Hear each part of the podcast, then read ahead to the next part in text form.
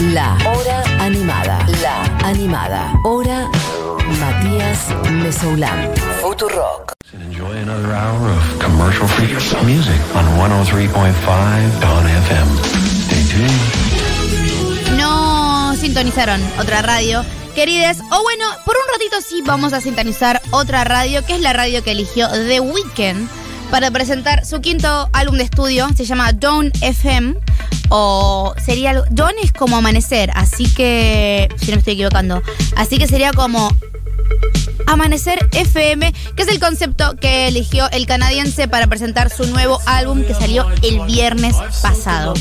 Eh, me parece que es interesante entender un poco el concepto que tiene este disco, que según lo que estuvo diciendo el señor eh, The Weeknd en diferentes eh, entrevistas, la idea de John FM es que estás en un viaje escuchando una radio, encerrado en el tránsito, pasando por un túnel, o sea que la radio se escucha medio, medio mal porque la señal está llegando medio cortada justamente por el túnel, pero ese túnel es en realidad el purgatorio y la luz al final del túnel es la muerte, como la metáfora que se usa en un montón de productos culturales que ya conocemos. Es un discazo muy The Weeknd. Yo realmente pensé que mm, para este mm, disco iba a salirse un poco de la onda retro 80s, pero en realidad lo que hace es profundizar ese, ese sonido que comenzó en After Hours, el disco que sacó anteriormente, que me parece que una linda forma de escribirlo es como hace... mm,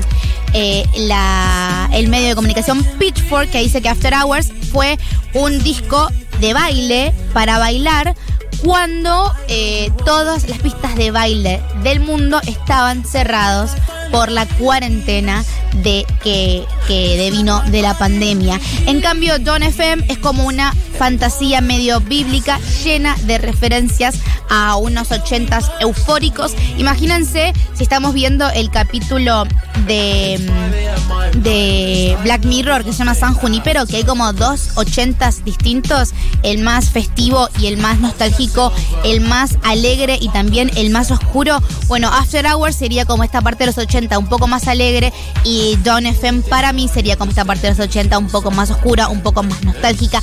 Sonidos que no tienen tanto que ver con eh, la idea de que estamos viviendo una década maravillosa, sino que ya tiene más que ver con la idea de que estamos empezando a atravesar momentos más oscuros, o por lo menos esta es la lectura que yo estoy haciendo.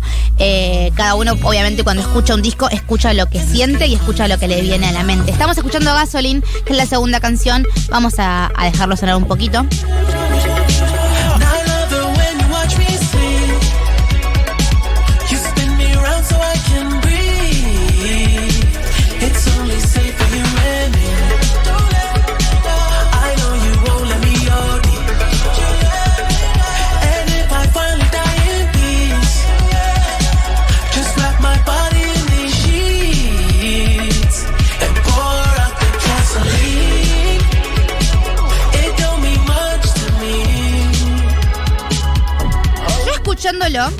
Tal vez es porque soy soñadora o porque extraño mucho, mucho a Daft Punk, eh, que han sido colaboradores de The Weeknd, pero encontré un sonido muy parecido a Random Access Memories o a otros discos de Daft Punk y me parece que la referencia más clara está en Take My Breath, que es la cuarta canción del disco. Y ahora van a escuchar lo que estoy diciendo, miren, presten atención, ¿eh?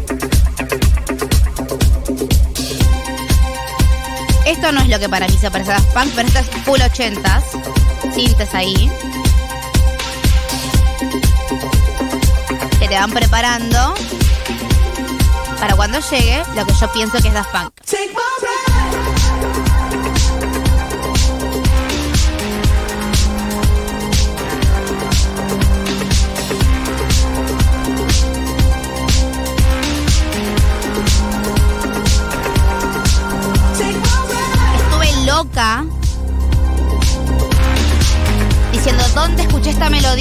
Conozco, es Daft Punk.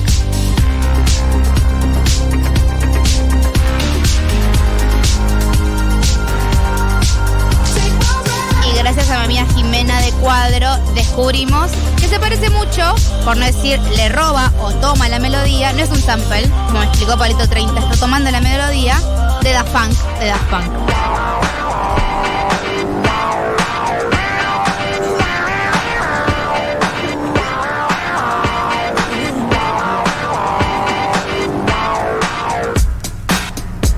Escucharon ahí? Para mí es igual. No están los créditos de la canción. Y no encontré tampoco en internet eh, alguna, algún, art- algún artículo, alguna reseña que diga, che, esto es Daft Punk. Pero chicos, es Daft Punk. De Daft Punk, una canción de los primeros discos de, mm, de Daft Punk. Y donde a mí también me parece que le hace. Miren, es igual. Una canción donde a mí también me parece que le hace un homenaje a Daft Punk, que es en A Tale by Quincy. Empieza así toda tranquila, suavecita.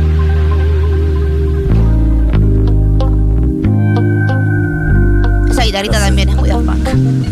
Looking back now, I didn't know what it was supposed to be. And, and it's like raising kids, man. If you weren't raised, you don't know how to raise, you know? I just did the best thing I could with them because they know fucking well I loved them. But I did do the best I could. I didn't know what the fuck I was doing. Si escucharon Random Access Memories, este, este tema que es Quincy Jones hablando sobre su infancia, básicamente, les tuvo que hacer recordar a Giorgio by Moroder también del disco Random Access Memories. Once you free your mind about Que es Giorgio Moroder hablando de su vida sobre un cinte. Para mí esas dos son dos guiñitos a Daft Punk, una de las mejores bandas alguna vez inventadas y creadas en este universo. No hay una persona en este mundo que no le guste Daft Punk. Lo baila hasta tu abuela. Y son viejos colaboradores de The Weeknd que en su disco anterior, en no, en, en Starboy, en el anterior al anterior, o sea, el anterior a After Hours, colaboraron con, con el músico ca- canadiense para hacer música increíble. Pasamos al próximo tema, Dieguito, para seguir escuchando un poquitito de la vibra ochentosa que puso The Weeknd en este disco. Esto es Out of Time. Que viene después de A Tale by Quincy. Y mi consejo es que escuchen este disco en orden porque los temas están pensados para continuar los unos con los otros.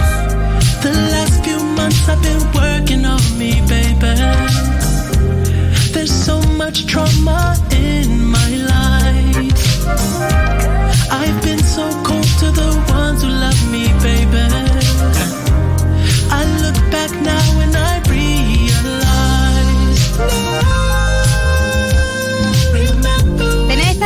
Más popera de The Weeknd. Si ustedes escucharon la discografía entera, van a escuchar que los primeros discos eh, son bastante más parecidos a música que tiene que ver con el hip hop y el rap. Él siempre fue melódico en cuanto a cómo usa su voz, porque tiene una voz muy preciosa.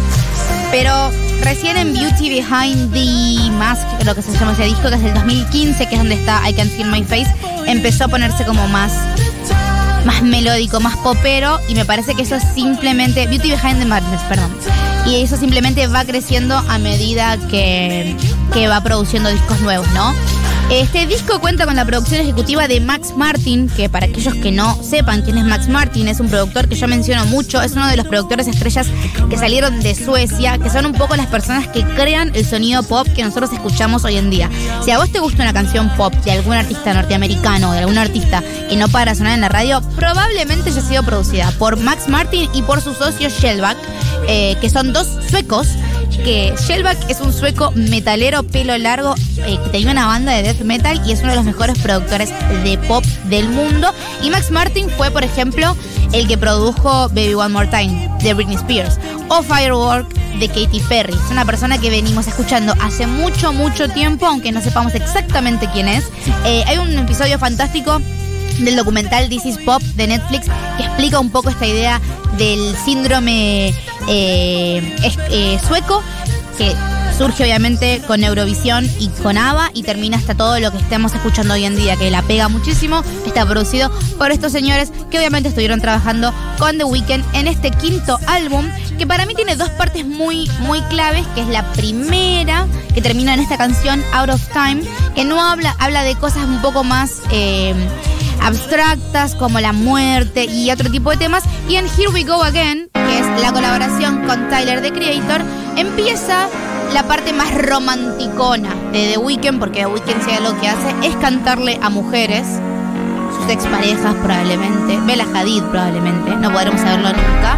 O por ahí son simplemente imágenes de mujeres que él crea justamente para, para poder escribir sus canciones y hacer que alguien se las dedique a una persona que está enamorada. En esta canción, como decía recién, se llama Here We Go Again, habla de volver a enamorarse. Y la colaboración es con Tyler the Creator y tiene acá de vuelta su costado más pop cantando con esa voz maravillosa que tiene The Weeknd. Miren.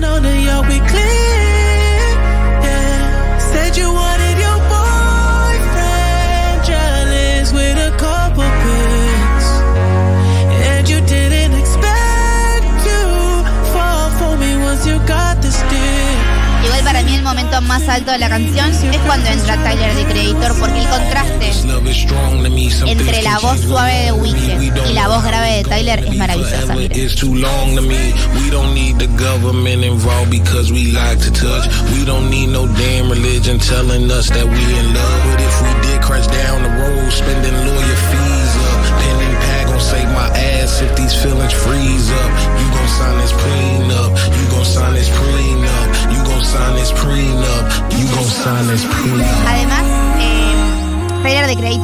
Es uno de los raperos más románticos y es muy lindo eh, el tipo de contraste que tiene su voz grave con las cosas que suele decir cuando canta.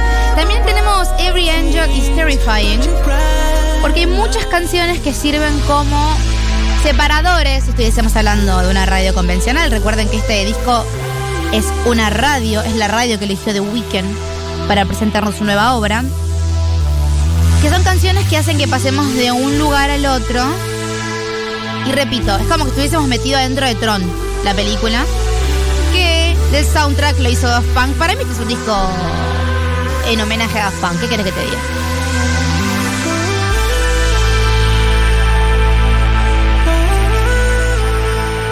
Unas melodías muy lindas.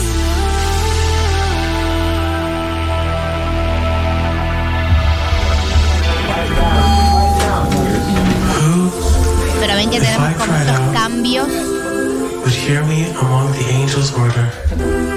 Even if Dentro de la canción.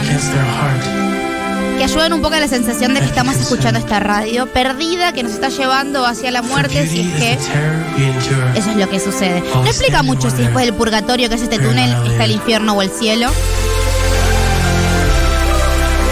Supongo que se lo va a guardar más adelante para todo lo que tenga que ver con los videos musicales. Y de repente mete Every esto, que para mí es Stranger Things. De vuelta, más referencias a los 80s y a los 80s oscuros. Escuchen.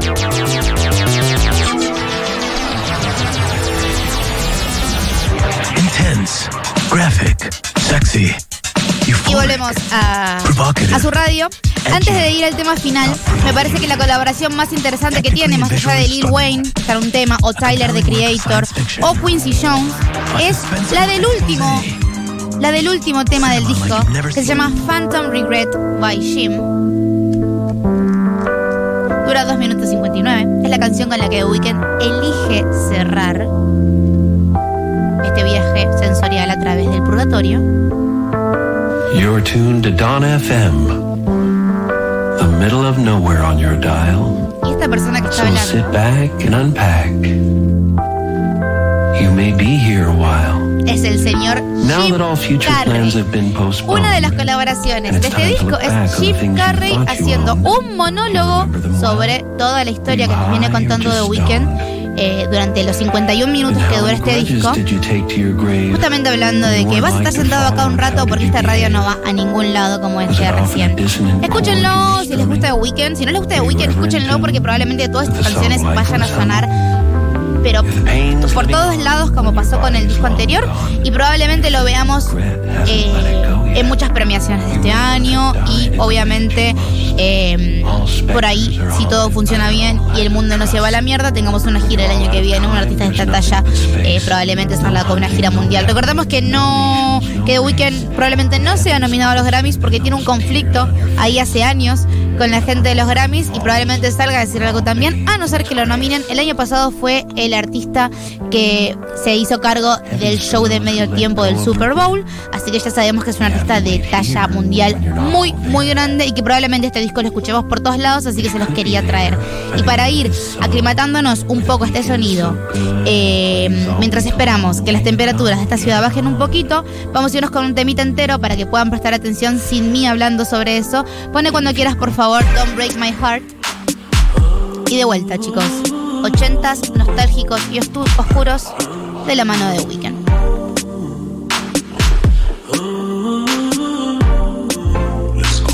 I.